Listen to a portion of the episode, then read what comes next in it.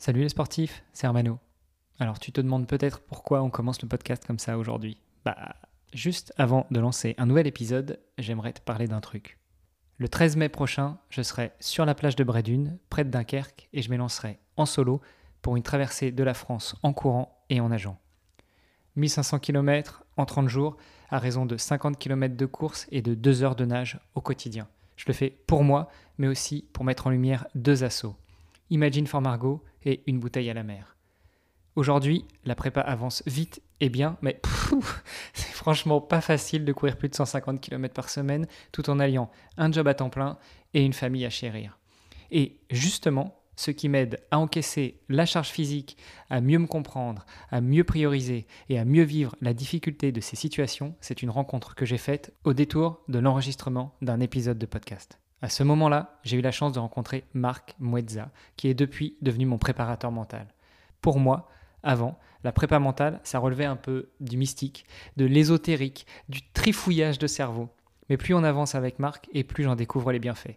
On travaille sur les valeurs, les besoins, l'équilibre et la définition de mes objectifs, qui me permettent de progresser chaque jour et pas uniquement dans le domaine sportif. Je suis aussi devenu un meilleur professionnel, un meilleur papa et un meilleur époux. Alors, chère auditrice, cher auditeur, si tu veux en savoir plus sur Marc, je t'invite à aller faire un tour sur agri2pa.me slash mrc. Tu pourras découvrir le portrait audio de Marc et tous les moyens de le contacter de ma part pour tester son approche. Allez, c'est parti pour un nouvel épisode.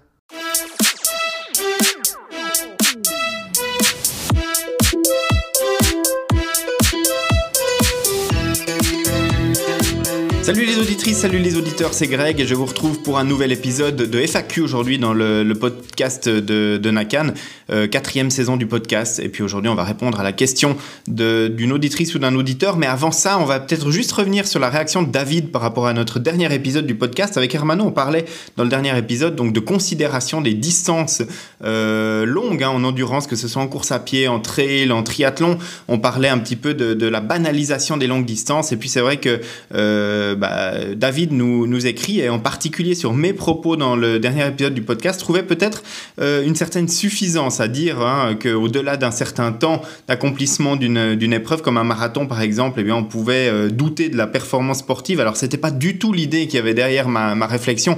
Moi j'essayais simplement de, de, lancer le débat avec Hermanos, de savoir quelle était euh, le, la limite entre l'accomplissement de quelque chose de grand au niveau sportif pour quelqu'un et puis euh, juste la, présence sur un marathon et puis euh, la banalisation de ces distances alors qu'il faudrait pas les banaliser. Enfin voilà, c'était essayer de lancer un débat un petit peu là-dessus, mais c'était absolument pas pour, euh, pour déconsidérer certaines performances sportives et notamment accomplir un marathon euh, pour n'importe qui à n'importe quel temps ou n'importe quel âge, ça reste une performance.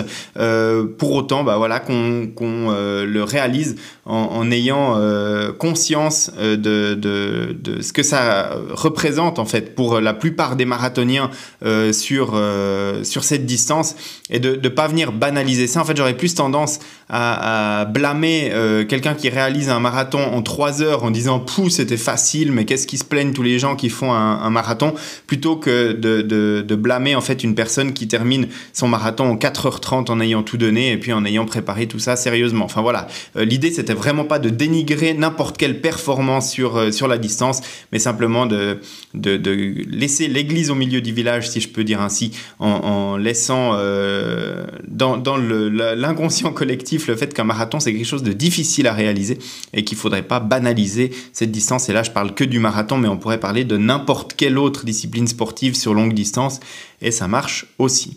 Mais euh, voilà, dans, dans, cette FAQ aujourd'hui, on va répondre à la question de Christophe. Christophe qui pose une question sur l'allure instantanée de sa montre Coros Pace 2, mais euh, la question de Christophe pourrait en fait correspondre à n'importe quelle montre. Il me dit qu'il est très très content de sa montre, euh, Christophe, et d'ailleurs il, me dit qu'il écoute les, les, épisodes du podcast très régulièrement. Alors on le remercie d'écouter le podcast de, de, Nakan, de consulter le site nakan.ch, et puis bah, de nous poser cette question par rapport à l'allure instantanée. Alors il dit qu'il est très content de s'entraîner avec sa Coros PS2, mais que... Euh, à quelques occasions, et notamment lors d'intervalles courts, il se rend compte que l'allure instantanée, donc qui est issue de la montre, donc du GPS hein, de la montre, eh bien, met énormément de temps à s'adapter, et que quand il fait des répétitions courtes, eh bien, euh, il se rend compte que pendant qu'il réalise sa répétition, l'allure va commencer à augmenter, mais qu'elle arrive vraiment pas à l'allure à laquelle il court. Mettons qu'on court un 200 mètres en 4 minutes au kilomètre, je vais commencer à arrêter, je vais partir pour mon 200 mètres, et puis la première allure instantanée qui va s'afficher sur la montre, ce sera peut-être 6 minutes 20 au kilomètre, et puis ensuite 6 minutes, puis ensuite 5 minutes 30, puis ensuite 5 minutes,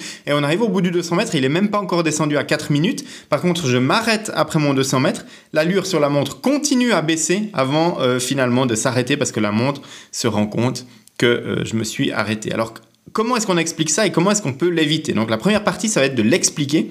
C'est pas inhérent à Coros, hein. c'est inhérent à l'algorithmique de toutes les montres GPS qui utilisent d'ailleurs le, GPS pour se localiser parce que euh, le GPS c'est pas une indication qui est euh, en temps réel. C'est-à-dire que le GPS va permettre de mesurer un point euh, sur la planète et c'est tout. Ça va pas donner une vitesse, ça va pas donner d'autres informations, ça va dire où on se trouve. C'est tout.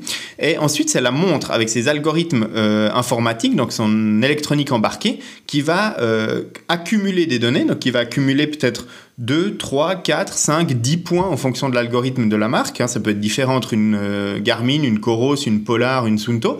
Et puis, en fonction de ces différents points, ben, va commencer à calculer une vitesse euh, roulante sur 3, 5, 10, 15 secondes peut-être. Et puis, euh, afficher cette, cette donnée. Et puis, cette donnée, elle va avoir une certaine latence, une certaine inertie. C'est-à-dire que quand tout d'un coup, je vais passer de, de 10 km/h à 15 km/h, et ben, ça va pas être instantané sur la montre puisqu'il va lui falloir plusieurs points de mesure. En plus, les points GPS, ils sont filtrés, ils sont corrigés hein, parce que le GPS c'est pas exempt d'erreur. On le rappelait, hein, euh, une erreur de euh, 1 millionième de seconde dans la synchronisation des horloges GPS, c'est 300 mètres d'écart euh, au niveau de la, mesure. Donc on imagine bien que euh, y a des petits glitches, des petites erreurs qui font que la localisation n'est pas exacte. Donc il faut filtrer ces erreurs au niveau informatique, au niveau du traitement des données. Donc ça ralentit encore un petit peu le processus. Et tout ça fait que ben, on se retrouve avec des données d'allure qui, euh, d'une part, ne sont pas 100% précises et puis d'autre part, ont une grosse inertie, ont un gros temps de latence par rapport à la vitesse réelle instantanée.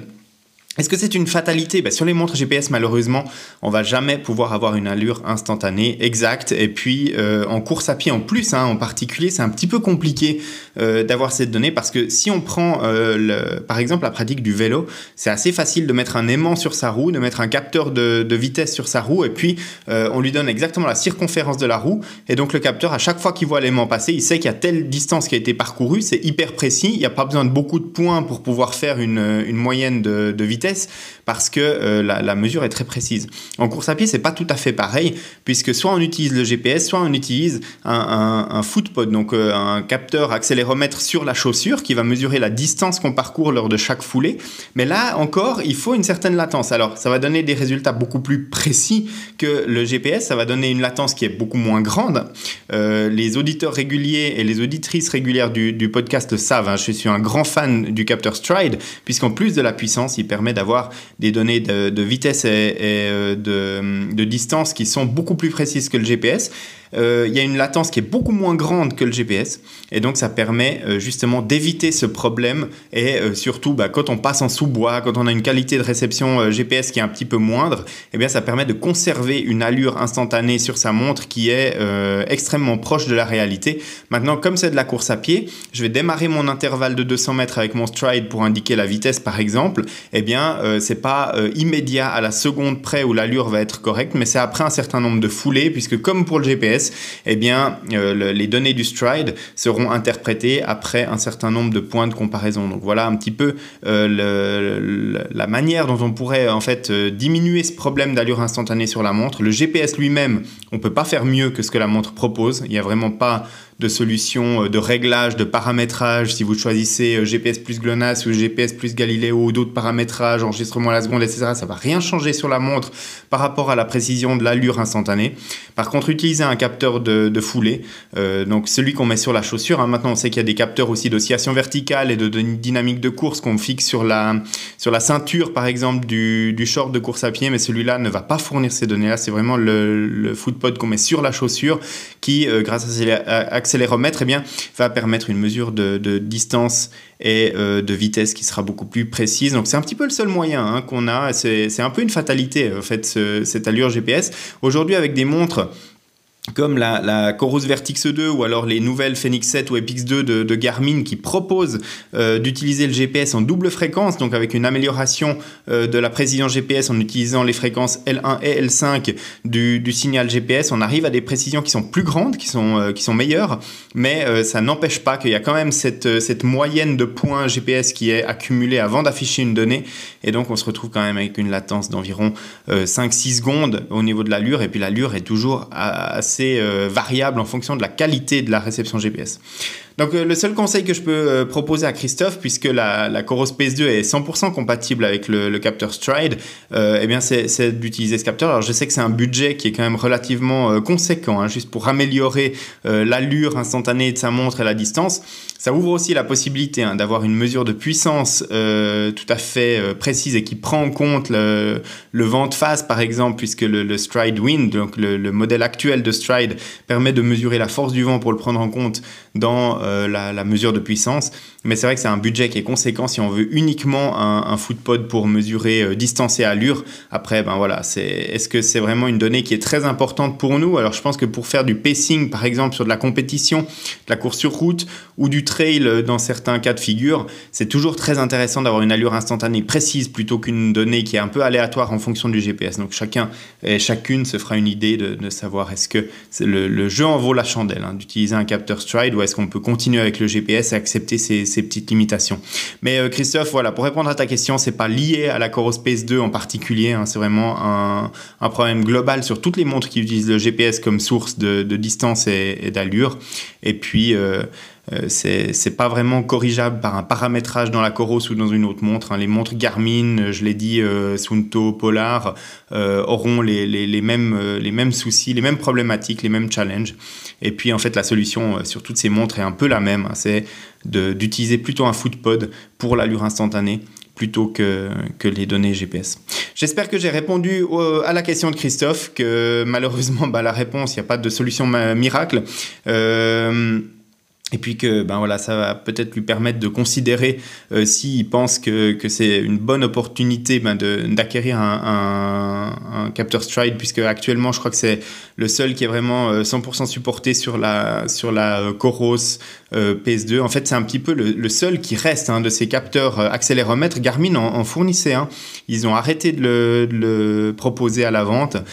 Euh, je sais que Sunto en proposait aussi, mais on ne les trouve plus forcément facilement non plus. Donc c'est un petit peu le, Stride, c'est un petit peu la, dernière solution qui reste sur le marché. C'est une solution chère, hein, juste pour un, un footpod, je le disais, parce que bah, il y a plus d'autres fonctionnalités et tout le monde n'est pas forcément intéressé par 100% des capacités du Stride.